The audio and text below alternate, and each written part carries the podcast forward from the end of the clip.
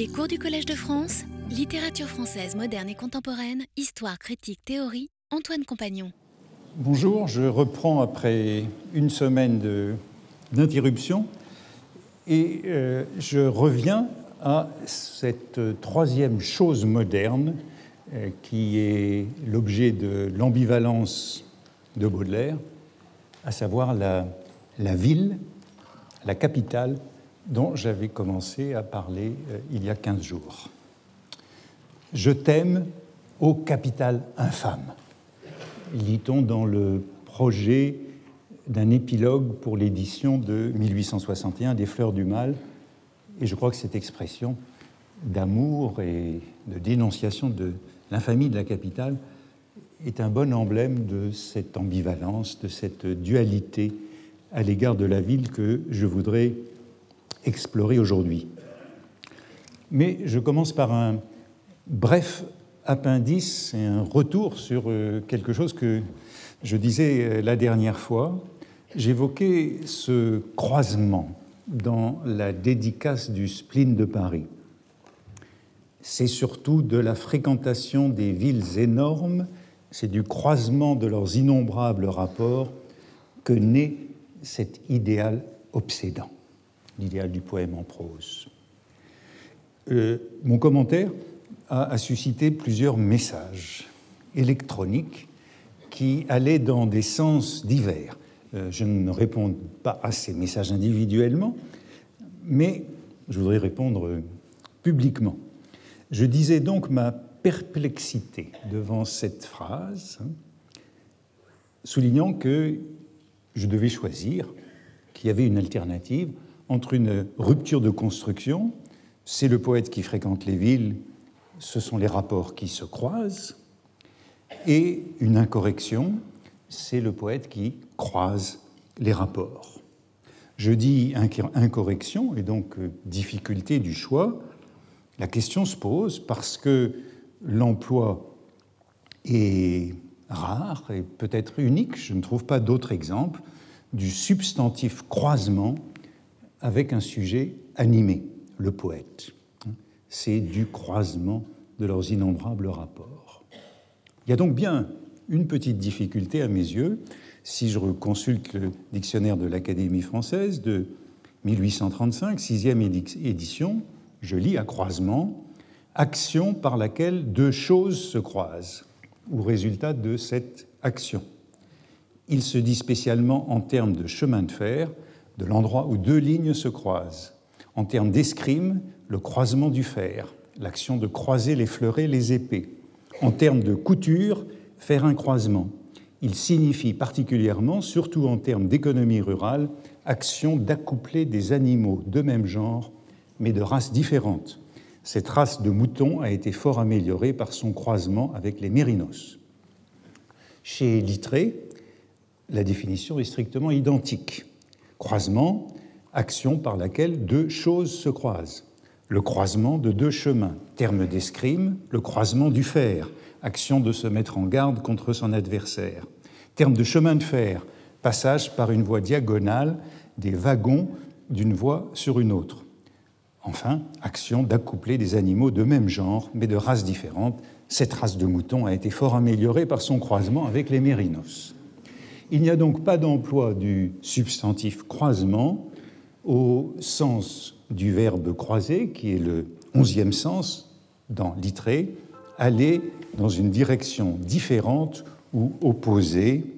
Nous nous croisâmes en route. Nous nous croisâmes en route. C'est donc le seul sens de croisement avec un sujet animé. Euh, c'est un sens pronominal qui concerne des personnes mais il n'y a pas d'emploi du substantif croisement correspondant à ce onzième sens du verbe croiser.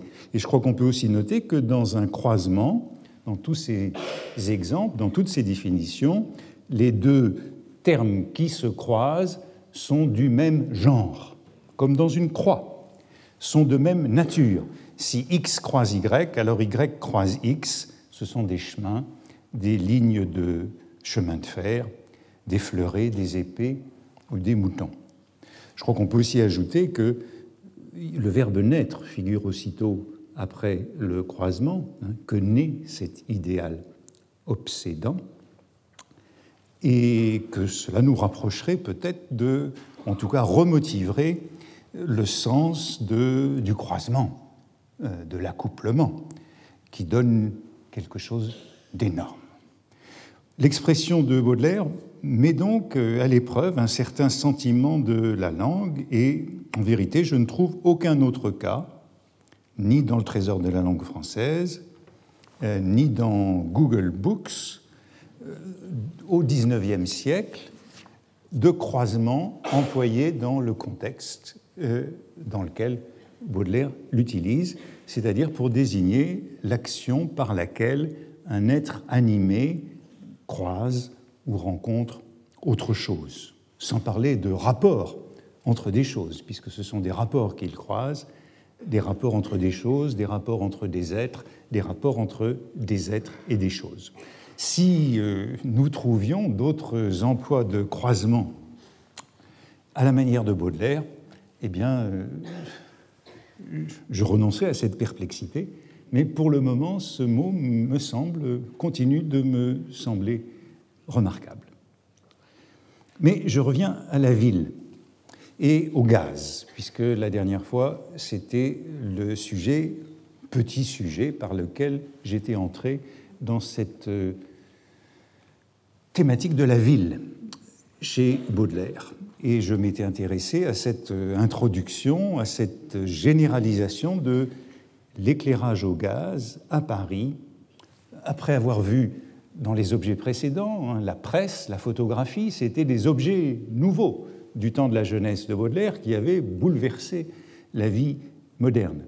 La presse, la photo. Eh bien, le gaz également se répand, transforme la nuit parisienne. Il n'y a plus de nuit dès lors qu'il y a l'éclairage au gaz, et cela s'est passé en effet du temps de la jeunesse de Baudelaire, et j'avais tenté de montrer à la fin du cours, il y a 15 jours, qu'on pouvait voir des poèmes d'avant l'éclairage au gaz et des poèmes dans Les Fleurs du Mal d'après l'éclairage au gaz, comme un emblème du progrès moderne.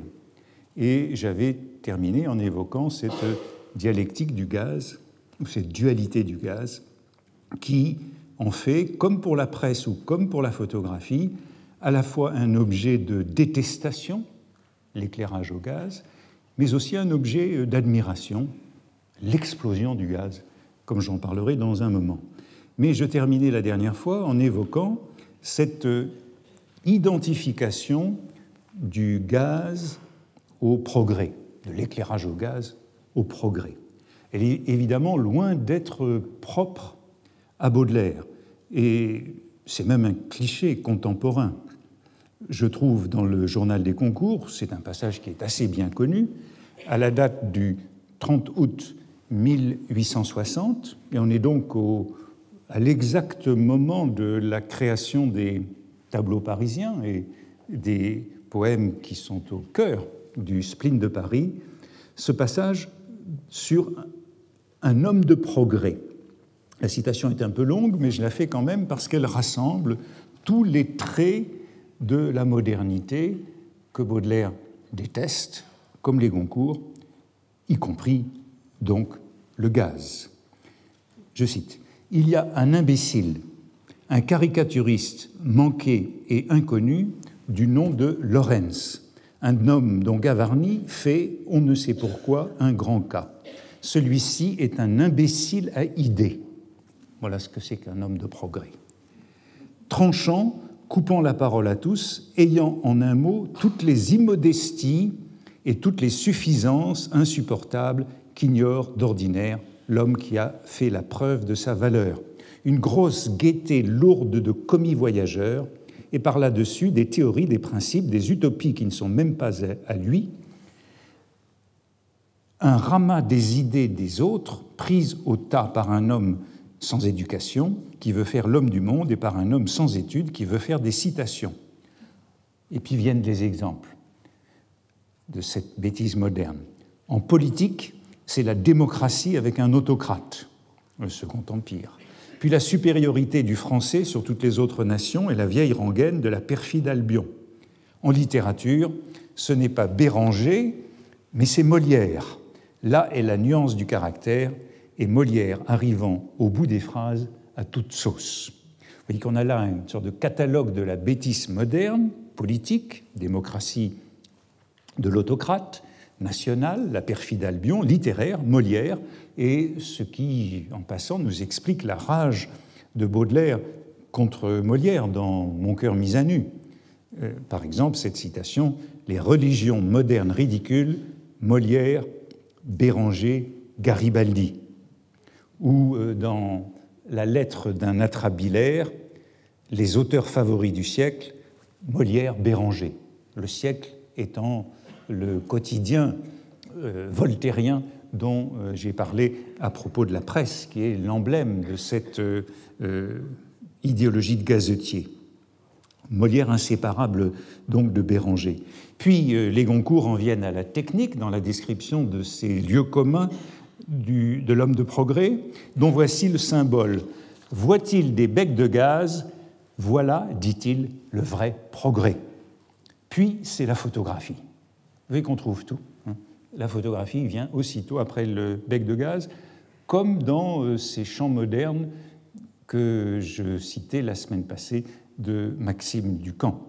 Puis c'est la photographie, admirable, que c'est intéressant, voilà la vraie fraternité. Oui, ça réunira tous les peuples. Quand les Mahométans verront tous les autres se faire photographier, ils enverront promener leur religion pour faire comme tout le monde. On ne voit pas ça, mais vous verrez. Il est fier de son siècle, il explique tout, même la pluie par la Providence, les forêts manquées d'eau, on ne pense pas à ça. Type du réactionnaire progressiste, les nuages deviendront des arrosoirs, il le prédit aux fermiers. Vous voyez que le gaz et la photographie sont donc inséparables, comme chez Baudelaire, et la fraternité qui est induite par ces techniques modernes avec euh, le lieu commun sur les musulmans que la photographie convertira au culte des images puis cette belle formule de réactionnaire progressiste. Enfin, les Goncourt en viennent à la nouvelle vie urbaine, symbolisée par le café neuf, ce café neuf des yeux des pauvres, commenté la dernière fois, opposé au vin des chiffonniers. La démocratie, c'est le café. Puis, je cite les Goncourt, vient la moralisation des masses mot que Baudelaire n'emploiera jamais, celui de masse, en ce sens-là, car il s'occupe beaucoup de la moralisation des masses. Devinez par quoi? Par le café d'abord. Ce n'est plus le cabaret, on ne se saoule pas au café. Et puis, voyez le grand café parisien, il y a tous les mondes de Paris, des circuleurs, mot assez rare, des putains, des ouvriers, des employés, des femmes du monde, eh bien tous ces gens-là apprennent à se connaître. Voilà la véritable fraternisation, et toujours plus ils se saoulent de la tendresse et de phrases qui coulent sur les masses. Le passage continue, mais voilà bien le type de ce philanthrope haï par Baudelaire, représentant l'idéologie du siècle et du siècle, le quotidien. Alors cette euh, Alcide Joseph Lorenz ne figure caricaturiste, ne figure pas dans les index de Baudelaire. Il n'est pas présent dans quelques caricaturistes français, le texte de Baudelaire sur la caricature, mais c'était un compagnon de Gavarni, donc, puisqu'il est cité avec Gavarni, de Daumier, de Trimolet, tout caricaturiste dont parle Baudelaire, avec euh, éloge. Et il ne manquait pas d'idées. Il y a une autre idée qui est évoquée par les Goncourt à propos du gaz. Euh, Lorenz proposait de mettre des marmites en haut des réverbères au gaz afin de chauffer du bouillon pour le peuple. Ce sont de telles idées qui suscitent la rage de Baudelaire, notamment dans le voyage, contre le gaz comme un signe du progrès. Et la tirade de l'exposition universelle et fameuse, je crois que je concluais avec elle il y a 15 jours, demander à tout bon français qui lit tous les jours son journal dans son estaminet. Voilà le journal, ce qu'il entend par progrès, il répondra que c'est la vapeur, l'électricité et l'éclairage au gaz, etc. La thèse est plus lapidaire dans Mon cœur mis à nu, théorie de la vraie civilisation. Elle n'est pas dans le gaz, ni dans la vapeur, ni dans les tables tournantes, elle est dans la diminution des traces du péché originel. Peuple nomade, pasteurs, chasseurs, agricoles et même anthropophages, tous peuvent être supérieurs par l'énergie, par la dignité personnelle à nos races d'Occident. Celles-ci seront peut-être peut seront détruites, théocratie et communisme. Voilà la contribution de Baudelaire au débat sur la valeur des civilisations, sur leur égalité ou sur leur inégalité. Mais ce n'est pas de la distinction entre le progrès spirituel et le progrès matériel, hein, ce n'est pas de la vraie civilisation que je parlerai aujourd'hui, mais je continuerai à évoquer cette place du gaz dans la modernité la vie, la ville moderne, c'est bien le gaz. Voyez euh, l'incipit de Mademoiselle Bistouri, euh, ce poème en prose que j'ai déjà dû évoquer et qui commence par ces mots Comme j'arrivais à l'extrémité du faubourg, sous les éclairs du gaz, je sentis un bras qui se coulait doucement sous le mien et j'entendis une voix qui me disait à l'oreille vous êtes médecin, monsieur? On connaît la suite, hein, cette femme qui est maniaque des médecins. Je l'ai évoqué à propos de la photographie, hein, de ses collections de photographies et de lithographies de médecins. Et voilà le gaz avec ses éclairs dans la nuit, sous les éclairs du gaz, au lieu de son simple éclairage, qui, comme le dit le poème en prose, a atteint l'extrémité du faubourg. C'est donc que tout Paris est désormais éclairé par le gaz, ce qui accentue cette monstruosité urbaine de mademoiselle Bistouri par ce contraste avec la civilisation. Le monde moderne, dit encore Baudelaire à propos d'Edgar Poe, c'est une très belle formule, c'est une grande barbarie éclairée au gaz. La formule figure dans Edgar Poe, Sa vie et ses œuvres, hein, préface des histoires extraordinaires. Je cite De tous les documents que j'ai lus est résulté pour moi la conviction que les États-Unis ne furent pour Poe qu'une vaste prison qu'il parcourait avec l'agitation fiévreuse d'un être fait pour respirer dans un monde plus aromal, qu'une grande barbarie éclairée au gaz et que sa vie intérieure, spirituelle de poète ou même d'ivrogne, n'était qu'un effort perpétuel pour échapper à l'influence de cette atmosphère antipathique. Donc l'effort spirituel, la vie intérieure, son objet, c'est d'échapper à cette barbarie éclairée au gaz. Voilà pour cette haine du gaz. On trouve cependant aussi chez Baudelaire, et c'est cela qui est le motif de cette ambivalence ou de cette dualité, une jubilation du gaz liée non à l'éclairage, au gaz domestiqué, urbanisé, mais à l'explosion. Et je vous rappelais la dernière fois l'étymologie du gaz, hein, puisque c'est le chaos avec une prononciation flamande.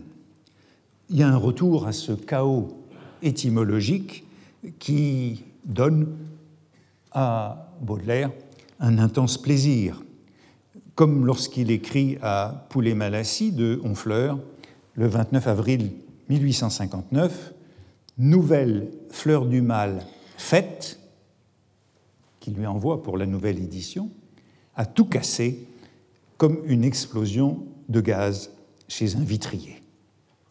Baudelaire fait ici allusion au nouveau poème qu'il vient de composer et qui le dépasse. Hein, ce sont les plus beaux des tableaux parisiens, Le Cygne, Les Sept Vieillards, Les Petites Vieilles, qu'il dédiera à Hugo.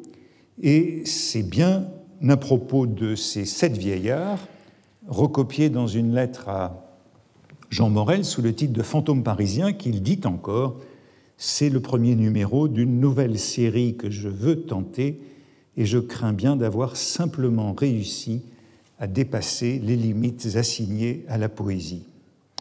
On a donc là une sorte de, synonymie, hein, dépasser les limites assignées à la poésie et à tout casser, comme une explosion de gaz chez un vitrier. Hein, ces deux lettres sont très voisines dans le temps et parlent des mêmes poèmes.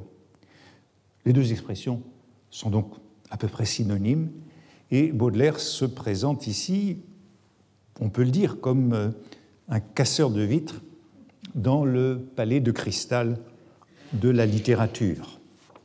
Palais de cristal, c'est l'expression qui figure dans le mauvais vitrier. On a plutôt coutume d'associer la génération poétique suivante, celle de Mallarmé, contemporain des anarchistes, à une poésie ou à une poétique de l'explosion.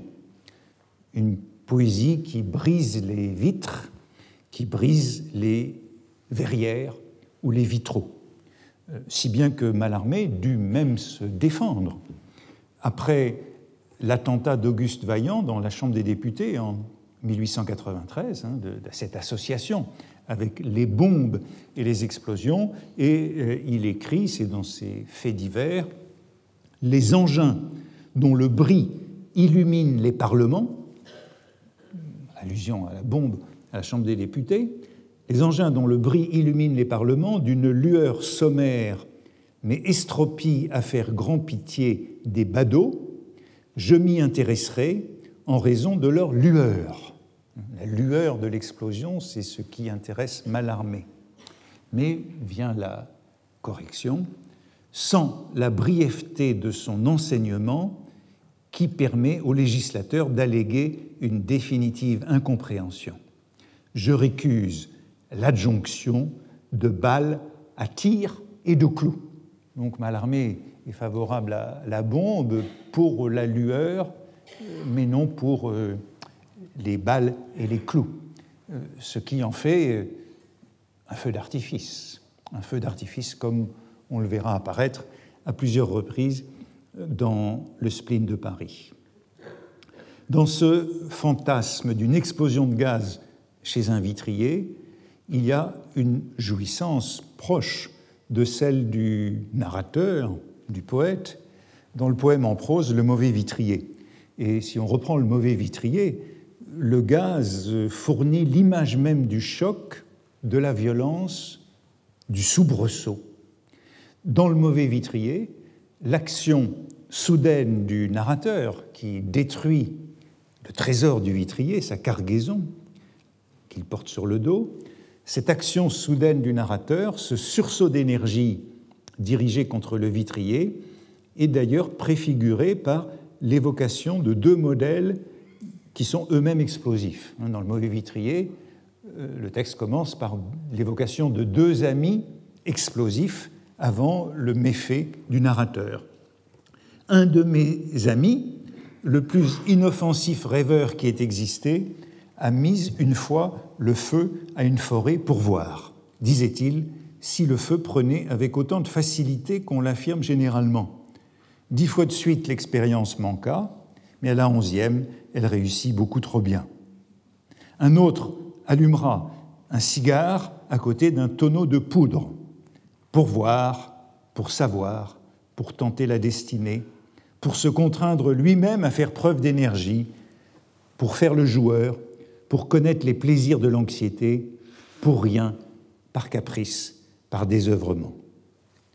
Baudelaire est lui-même vu comme un être explosif, comme une sorte de casseur de vitres, par exemple par euh, Edmond Texier. Edmond Texier, c'est un chroniqueur du siècle, justement, avec qui Baudelaire est en bon rapport, et c'est à propos de sa candidature à l'Académie française, donc en décembre 1861. Euh, Texier fait une revue de, des candidatures à l'Académie française, comme euh, Sainte-Beuve à la même époque, dans un texte connu déjà évoqué, et Baudelaire est décrit par Texier comme, je cite, un poète audacieux, traducteur d'Edgar Poe, et qui est lui-même l'Edgar Poe du Vieux Monde.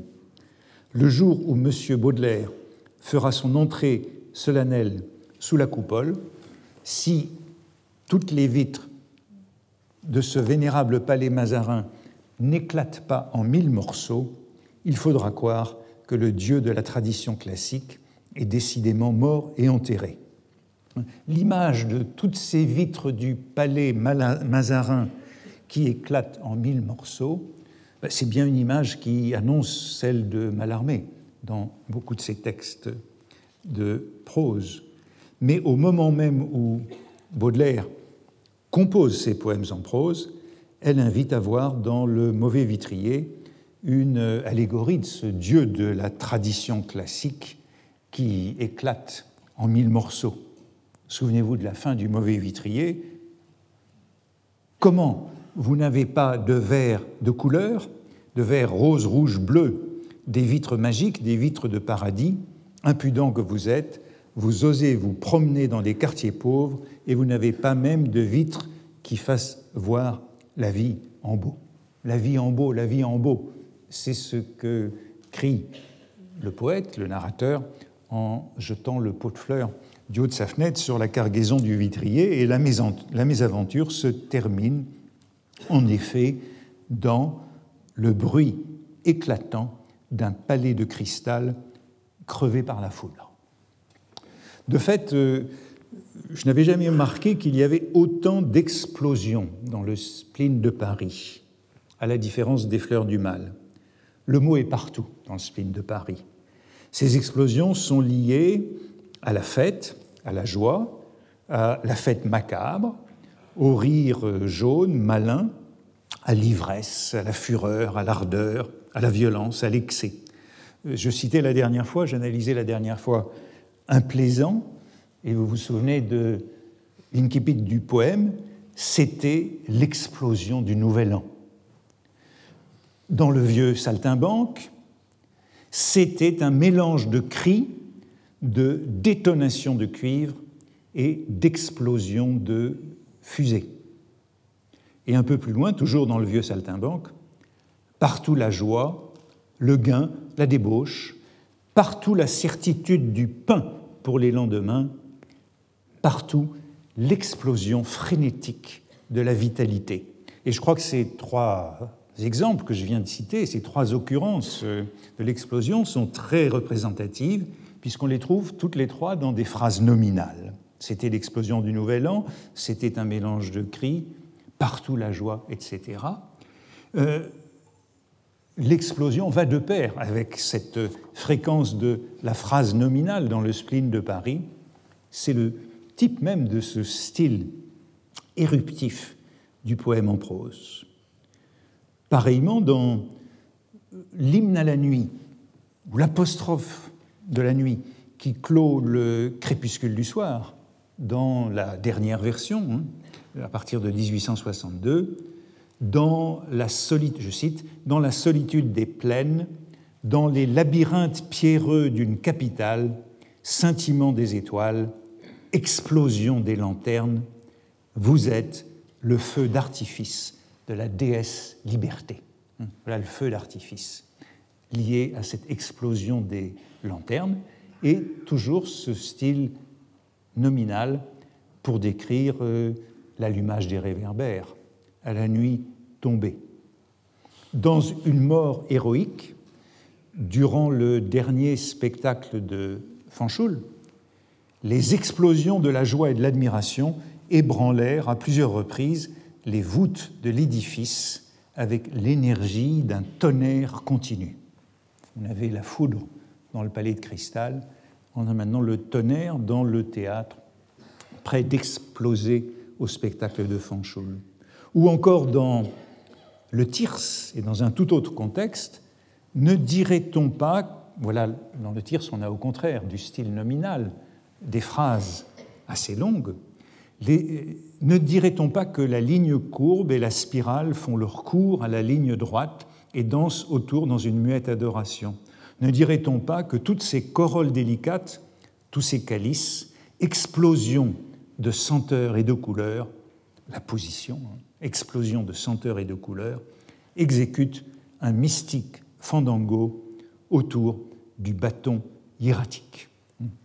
Allégorie de cette poésie, l'esthétique du tirse est donc celle de l'explosion des couleurs, que je ne peux pas ne pas rapprocher de ce que nous disions du kaléidoscope euh, il y a quelque temps, qui était loué par Baudelaire à l'encontre de la photographie. Il y a indéniablement, d'un bout à l'autre du spleen de Paris, un bonheur de la déflagration, de la commotion, une poétique de l'explosion, qu'on pourrait sans doute rapprocher des textes sur l'essence du rire et sur le comique absolu.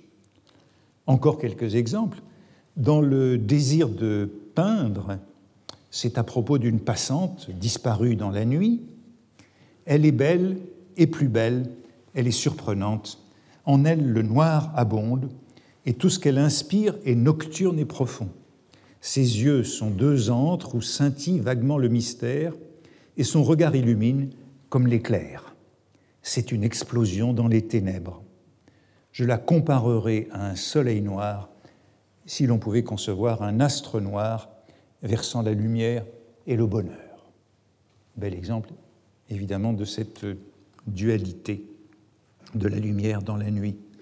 Et dans le tir et le cimetière, encore, et vous voyez que ça va jusqu'au dernier poème en prose, la lumière et la chaleur y faisaient rage hein, dans le cimetière, et l'on eût dit que le soleil ivre se vautrait tout de son long sur un tapis de fleurs magnifiques engraissées par la destruction. Un immense bruissement de vie remplissait l'air, la vie des infiniment petits, coupée à intervalles réguliers par la crépitation des coups de feu d'un tir voisin qui éclatait comme l'explosion des bouchons de champagne dans le bourdonnement d'une symphonie en sourdine.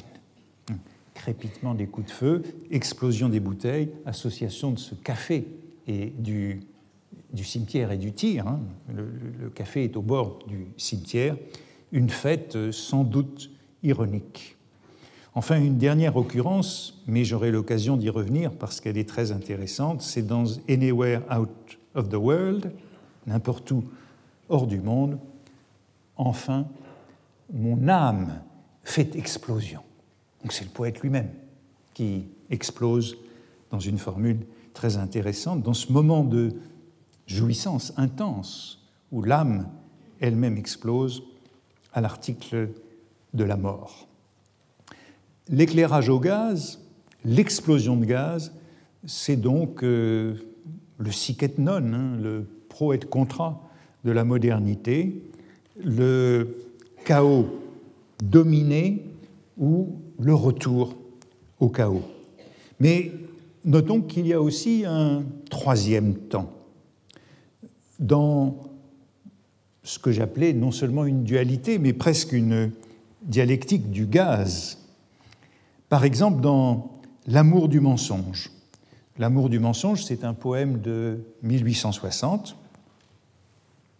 moment de ces dépassements que nous signalions, et il est lui aussi joint à une lettre à Poulet-Malassis sous le titre Le décor, pour joindre à la nouvelle édition des Fleurs du Mal.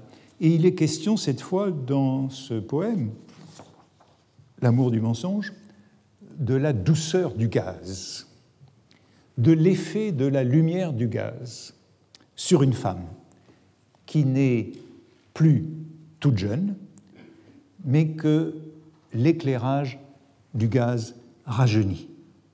L'épigraphe est empruntée à Attali dans la lettre à Poulet-Malassis pour réparer des ans d'irréparable outrage, et il s'agit cette fois donc d'un éclairage intérieur. Quand je contemple au feu du gaz qui le colore ton front pâle embelli par un morbide attrait, où les torches du soir allument une aurore et tes yeux attirants comme ceux d'un portrait, je me dis qu'elle est belle et bizarrement fraîche. Il y a donc une séduction par cet éclairage au gaz qui rajeunit une femme, la rendant bizarrement fraîche, par opposition au vieil éclairage qu'on trouve, euh, par exemple, dans le poème Le jeu, en 1857. Le jeu, c'est une méditation sur une estampe ancienne de 1790 que Baudelaire attribue à Karl Vernet. Sous de sales plafonds, un rang de pâles lustres et d'énormes quinquets projetant leur lueur sur des fronts ténébreux de poètes illustres qui viennent gaspiller leur sanglante sueur. Il existe donc une beauté du gaz, un rajeunissement par le gaz. Convenons que c'est un progrès. Et regardons aussi de plus près l'étrange hymne à la nuit que j'ai déjà évoqué, qui est ajouté à partir de 1862 au crépuscule du soir en prose. Le voici sur les épreuves de la presse, et ce sont des épreuves qui n'ont pas été publiées. Hein, c'est le quatrième feuilleton non publié. Euh, voilà l'explosion lyrique qui termine euh, le poème, cette apostrophe aux ténèbres. Ces trois derniers paragraphes ont suscité de fortes réserves chez certains commentateurs en raison de la rupture de ton euh, qu'ils marquaient avec le reste du poème. Suzanne Bernard, par exemple, était, dans son livre du début des années 50, très sévère pour ces trois strophes lyriques. Certes, disait-elle, les trois paragraphes qui terminent à partir de 1864, en fait, elle ne connaissait pas ces épreuves de 1862, et elle voyait justement dans la fin de ce poème un résultat de la déchéance physique de Baudelaire. Elle jugeait ce poème raté, cette fin inappropriée, et elle le liait à l'impuissance créatrice de Baudelaire à la fin de sa vie. En fait, ces paragraphes sont plus anciens qu'elle ne le croyait. Certes, les trois paragraphes qui terminent à partir de 1864, le crépuscule du soir, ne sont pas sans beauté dans leur élan lyrique, mais lorsque Baudelaire les rajouta au texte primitif, purement anecdotique, conçu pour figurer dans le recueil Fontainebleau, c'était les premiers poèmes en prose de Baudelaire en 1855, comment n'a-t-il pas senti qu'il greffait un second poème sur le premier, différent de caractère et d'inspiration? Presque tous les commentateurs se sont étonnés de ces trois paragraphes greffés, ou trois strophes greffées à la fin de ce poème. Gérald Antoine, dans son très bel article sur Baudelaire et la nuit, dans le numéro de la RHLF du centenaire en 1967, parlait d'une glorieuse, trop peut-être, orchestration. Trop peut-être entre parenthèses. Et Georges Blin, dans son, son introduction aux poèmes en prose, émettait lui aussi un jugement ambigu puisqu'il parlait d'une prose qu'il ne serait point malaisé de disposer métriquement. Autrement dit, il s'agirait encore d'un faux poème en vers, trop proche de la strophe et du vers. Ô nuit, ô rafraîchissante ténèbres, vous êtes pour moi le signal d'une fête intérieure, vous êtes la délivrance d'une angoisse, dans la solitude des plaines, dans les labyrinthes pierreux d'une capitale, scintillement des étoiles, explosion des lanternes, vous êtes le feu d'artifice de la déesse liberté. Crépuscule, comme vous êtes doux et tendre, adjectif considéré par certains, je crois que c'était Suzanne Bernard, comme euh, plat, trop baudelairien, presque pasticheur. Crépuscule, comme vous êtes doux et tendre, les lueurs roses qui traînent encore à l'horizon comme l'agonie du jour sous l'oppression victorieuse de sa nuit, les feux des candélabres qui font des taches d'un rouge opaque sur les dernières gloires du couchant, les lourdes draperies qu'une main visible attire des profondeurs de l'Orient, imitent tous les sentiments compliqués qui luttent dans le cœur de l'homme aux heures solennelles de la vie. On dirait encore une de ces robes étranges de danseuse où une gaze transparente et sombre laisse entrevoir des splendeurs amorties d'une jupe éclatante, comme sous le noir présent transperce le délicieux passé. Et les étoiles vacillantes d'or et d'argent dont elle est semée représentent ces feux de la fantaisie qui ne s'allument bien que sous le deuil profond de la nuit. Le premier de ces trois paragraphes, hein, l'antépénultième du nouveau poème, récrit en fait le premier paragraphe de 1855, le premier poème en prose de Baudelaire dans Fontainebleau. Paragraphe incontestablement plus prosaïque, sans apostrophe à la nuit. La tombée de la nuit a toujours été pour moi le signal d'une fête intérieure et comme la délivrance d'une angoisse. Dans les bois, comme dans les rues d'une grande ville, l'assombrissement du jour et le pointillement des étoiles ou des lanternes éclairent mon esprit. Si on compare ces deux versions, le premier paragraphe de 1855 et l'antépénultième qui leur écrit à partir de 1862, on a envie de dire qu'avec euh, le poème de 1862, avec l'explosion des lanternes, on réunit ces deux qualités du gaz, hein, éclairante et explosive, hein, lumineuse et éruptive. Et aussi, c'est comme si on avait changé d'époque. Les rues d'une grande ville, expression prosaïque de 1865, sont ainsi devenues ces labyrinthes pierreux d'une capitale avant l'allégorie superbe du feu d'artifice au moment où la ville s'illumine.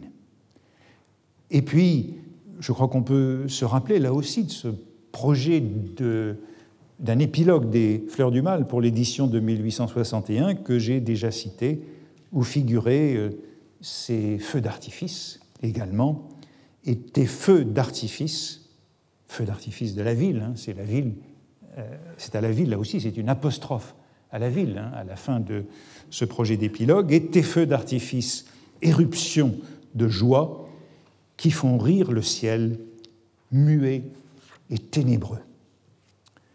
Je voudrais rapprocher cet hymne à la nuit qui est à la fois dans le projet d'épilogue de 1861 pour les fleurs du mal et dans ces trois paragraphes ajoutés au crépuscule du soir à, euh, au poème Anywhere Out of the World que j'ai déjà cité, où on trouve à partir de ce point là, là, c'est-à-dire euh, là-haut, en haut de la Baltique, près du pôle, là le soleil ne frise qu'obliquement la Terre, et les lentes alternatives de la lumière et de la nuit suppriment la variété et augmentent la monotonie, cette moitié du néant. Là, nous pourrons prendre de longs bains de ténèbres. J'aurai l'occasion de revenir sur cette expression de longs bains de ténèbres à propos des foules. Cependant que pour nous divertir, les aurores boréales nous enverront de temps en temps leurs gerbes roses comme des reflets d'un feu d'artifice de l'enfer. Enfin, mon âme fait explosion. Voilà l'expression déjà citée à laquelle je voulais revenir. Enfin, mon âme fait explosion et sagement elle me crie n'importe où, n'importe où, pourvu que ce soit hors de ce monde. Le soulagement apporté par la nuit traversée d'éclairs est bien celui de l'enfer.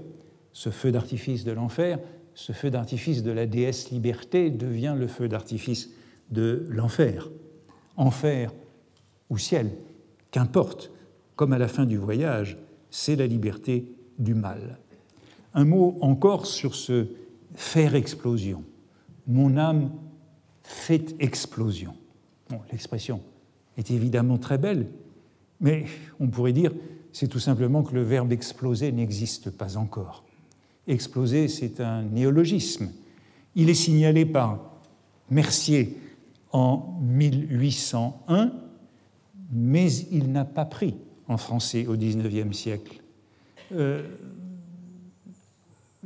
le verbe est absent, par exemple, dans le dictionnaire de Littré. On trouve en revanche le verbe explosionner, qui n'est pas resté, avec cette définition d'explosionner, faire explosion. Faire explosion est donc l'expression courante. Il ne se répandra pas, exploser, il ne se répandra pas, ce verbe exploser, avant la fin du XIXe siècle, avant les deux dernières décennies, précisément avec euh, les attentats anarchistes contemporains de la poésie de Mallarmé. Les deux paragraphes suivants, les deux derniers du Crépuscule du soir, sont entièrement nouveaux à partir de 1862, avec leurs amples phrases prolongées par des relatives et des comparaisons sur le triomphe de la nuit, avec leur série de métaphores de la nuit éclairée par les étoiles et les lanternes, les feux des candélabres, la gaze transparente, les feux de la fantaisie, les lanternes et les étoiles, le pointillement qui est devenu scintillement et explosion, pointillement en 1855, scintillement et explosion, ne cessant de se substituer les uns aux autres. Le gaz devient donc euh, chaos et jouissance mêlée, sans parler de la gaz. J'avais joué jadis entre les mots gaz et gazette, gazier et gastier.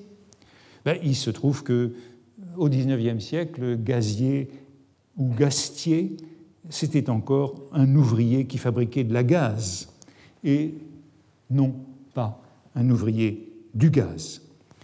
La gaz étant aussi un mot d'origine incertaine et intéressante. Gaz, je le rappelais, c'est chaos avec une prononciation néerlandaise. La gaz, c'est un mot emprunté à l'arabe et au persan. Ai-je raison euh, d'insister sur cette euh, place du gaz avec la gaz et la gazette dans cette euh, poétique de la ville et de la vie moderne, horreur et beauté mêlées, désir mêlé d'horreur, comme on lit dans le rêve d'un curieux. Quoi qu'il en soit, le gaz paraît si attaché à Baudelaire que Mallarmé l'a fait figurer en position, Mallarmé, intéressé à l'explosion, comme je l'ai dit, l'a fait figurer en position éminente dans son poème Le tombeau de Mallarmé, dont voici les deux quatrains. Le temple enseveli divulgue par la bouche sépulcrale d'égout, bavant boue et rubis, abominablement quelque idole, Anubie, dont tout le museau flambé comme un abois farouche, ou que le gaz récent tord la mèche louche, essuyeuse, on le sait, des opprobres subis, il allume, hagard, un immortel pubis dont le vol, selon le réverbère, découche. Ce n'est pas le moment d'interpréter ces vers difficiles, sinon pour remarquer qu'ils font allusion à quelques grands thèmes baudelairiens liés à la ville moderne, comme la mort et la prostitution. C'est bien cette modernité urbaine, cet objet urbain, la bouche d'égout, qui est euh, séparé, cet objet vulgaire, par l'épithète sépulcrale, qui en fait une sorte de temple égyptien au premier quatrain, tandis que le second quatrain semble développer les vers sous-jacents du crépuscule du soir, que j'ai déjà eu l'occasion de citer plusieurs fois sûrement, à travers les lueurs que tourmente le vent, la prostitution s'allume dans les rues. Le gaz récent, le gaz récent, c'est soit cet éclairage au gaz qui est récemment apparu, soit les becs de gaz qu'on vient d'allumer. Le gaz récent allume un immortel pubis, alliance de la modernité et de l'éternité, et image de la ville comme immortel pubis, comme vieille catin, que l'on retrouvera dans les analyses que je vais faire bientôt. Seule légère différence peut-être, à cause du vent qui tourmente euh, la flamme, j'avais vu dans ces vers du crépuscule du soir quelque chose qui précédait cet éclairage moderne. Je les avais associés au temps passé, au vieux faubourg, au Paris qui disparaissait avec le nouvel éclairage et les travaux. Voilà pour le gaz. Après cette entrée insidieuse dans la ville moderne, je voudrais maintenant y pénétrer par euh, la grande porte. Et je commencerai dans les dix minutes qui me restent avant de développer cela la prochaine fois. Cette grande porte, ce sont les foules, comme essence de la ville moderne. Et je voudrais m'intéresser à ce noyau, ce triptyque poétique qui est au cœur du spleen de Paris et qui est constitué des foules, des veuves et du vieux saltimbanque. Ces trois poèmes qui sont dans la publication sous le titre Poèmes en prose dans la revue Fantaisiste le 1er novembre 1861, les trois derniers, les trois nouveaux. Et comme vous le remarquez, les six premiers en sont alors euh, seconde ou troisième publication. Troisième pour le crépuscule du soir, dans la version première, que j'évoquais tout à l'heure, pour la solitude. Deuxième pour les projets, l'horloge et la chevelure et l'invitation au voyage.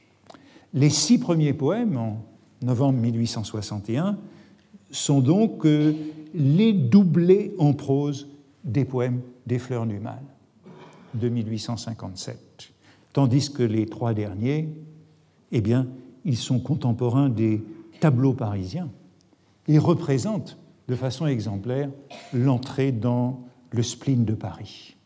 Les foules, les veuves, le vieux saltimbanque. Deux d'entre eux sont, je crois que je l'ai déjà dit, sont d'ailleurs signalés par Sainte-Beuve dans son article de janvier 1862 sur les élections à l'Académie française. Dans les petits poèmes en prose, le vieux saltimbanque et les veuves sont deux bijoux. Trois ans plus tard, je crois que je l'ai aussi signalé, Sainte-Beuve évoque encore les deux mêmes poèmes, plus Les yeux des pauvres, que nous avons déjà commenté hein, sur le boulevard, qui a été publié entre-temps, en 1864. Il les évoque donc en 1865 en comparant euh, Charles Moncelet à Baudelaire. Et il dit c'est plus prosaïque que Baudelaire, lequel peint sur émail se rappelait le vieux saltimbanque, les petites vieilles. Et c'est très intéressant de voir que Sainte-Beuve confond le poème en prose et le poème en vers. Le poème en vers, les petites vieilles, le poème en prose, les veuves, le vieux saltimbanque, les petites vieilles, le café neuf, ou les yeux des pauvres, les yeux des pauvres qu'il appelle le café neuf. Des trois nouveaux poèmes en prose de 1861 qui, selon moi, forment un ensemble, les foules, les veuves, le vieux saltimbanque, Sainte-Beuve ne cite pas le premier, les foules, et on verra pourquoi. Il me semble donc que cette bascule dans le spleen de Paris a lieu avec ces trois poèmes de la ville et de la foule. Proche des tableaux parisiens ajoutés aux Fleurs du Mal en 1861, ce, proche de ces poèmes du dépassement des limites de la poésie, de l'explosion de gaz chez un vitrier. Et la confusion que fait Sainte-Beuve entre les petites vieilles et les veuves est intéressante à cet égard. Ces trois poèmes en prose sont inséparables des, tableaux parisiens. Ils en sont en quelque sorte les pendants et ils forment, à mes yeux, le cœur du spleen de Paris dans la publication de 1862, où ils sont d'une certaine façon au centre, et encore dans la publication posthume de 1869. Ce sont eux trois, et j'ai envie de dire, avec quelques autres qui viendront après, qui répondent le mieux au titre du recueil et qui le motivent. Et ces trois poèmes sont tout pénétrés par la dualité ou l'ambivalence de la foule, comme euh, de toute chose moderne. Le poète, dans la foule urbaine, oscille entre plaisir, jouissance du flâneur et choc, ébranlement, traumatisme, mutilation, perte de soi. Lors de sa visite il y a quelques semaines, euh, John Jackson a mis l'accent sur la dépossession de soi dans la grande ville, mais il y a aussi, me semble-t-il, une jouissance de l'anonymat, une jouissance de l'incognito dans la grande ville qui n'est jamais absente. Je rappelais le, vers du projet d'épilogue de 1861, Je t'aime, au capital infâme. C'est comme il y a deux côtés dans les paradis artificiels, volupté de l'opium d'un côté, torture de l'opium de l'autre, texte qui narre aussi, on ne peut pas l'oublier, une expérience de la ville de Londres et dans lesquelles on peut trouver le prototype de la métropole moderne. D'une certaine façon, volupté de l'opium et torture de l'opium préfigurent l'expérience du thème urbain du spleen de Paris, à la fois jouissance de la foule et tyrannie de la face humaine, selon l'expression de Quincy. L'audi et amo de la modernité. On trouve une bribe inclassable de Baudelaire qui porte sur cette sublimité de la ville, le vertige senti dans les grandes villes est analogue au vertige éprouvé au sein de la nature. Délice du chaos et de l'immensité, sensation d'un homme sensible en visitant une grande ville inconnue. Euh, cette bribe est publiée dans les notes diverses sur l'art philosophique, et vous voyez que Baudelaire étend l'expérience rousseauiste du promeneur solitaire à la grande ville inconnue même si lui-même n'a pas connu Londres, modèle de ces grandes villes, cette grande ville inconnue qui est susceptible de procurer un vertige analogue à celui qui est ressenti devant la nature. Claude Pichois, dans son édition de ses notes diverses sur l'art philosophique, rapproche justement ces notes de la dédicace du spleen de Paris, à partir d'une note qui précède à la même, sur le même feuillet. C'est bien la thèse de Baudelaire dans ce noyau central du spleen de Paris. La comparaison qu'on peut faire entre les variantes de la fin de la solitude, euh, qui est en tête, publiée pour la troisième fois ici, vérifie cette analogie entre le sublime naturel et le sublime urbain je saute quelques petites choses que je voulais faire. Voici cette variante. Hein. Euh, voici la version de 1855. Quant à la jouissance, les plus belles agapes fraternelles, les plus belles réunions d'hommes électrisés par un plaisir commun n'en donneront jamais de comparable à celles qu'éprouve le solitaire qui, d'un coup d'œil, a embrassé et compris toute la sublimité d'un paysage. Ce coup d'œil lui a conquis une propriété individuelle inaliénable, comme dans un remords, on dirait que comme dans un remords ou dans un Roland rousseauiste, à la société urbaine, à la fraternité moderne, Baudelaire oppose encore une sublime nature. Eh bien, voici ce que ça devient en 1862, et puis en 1860.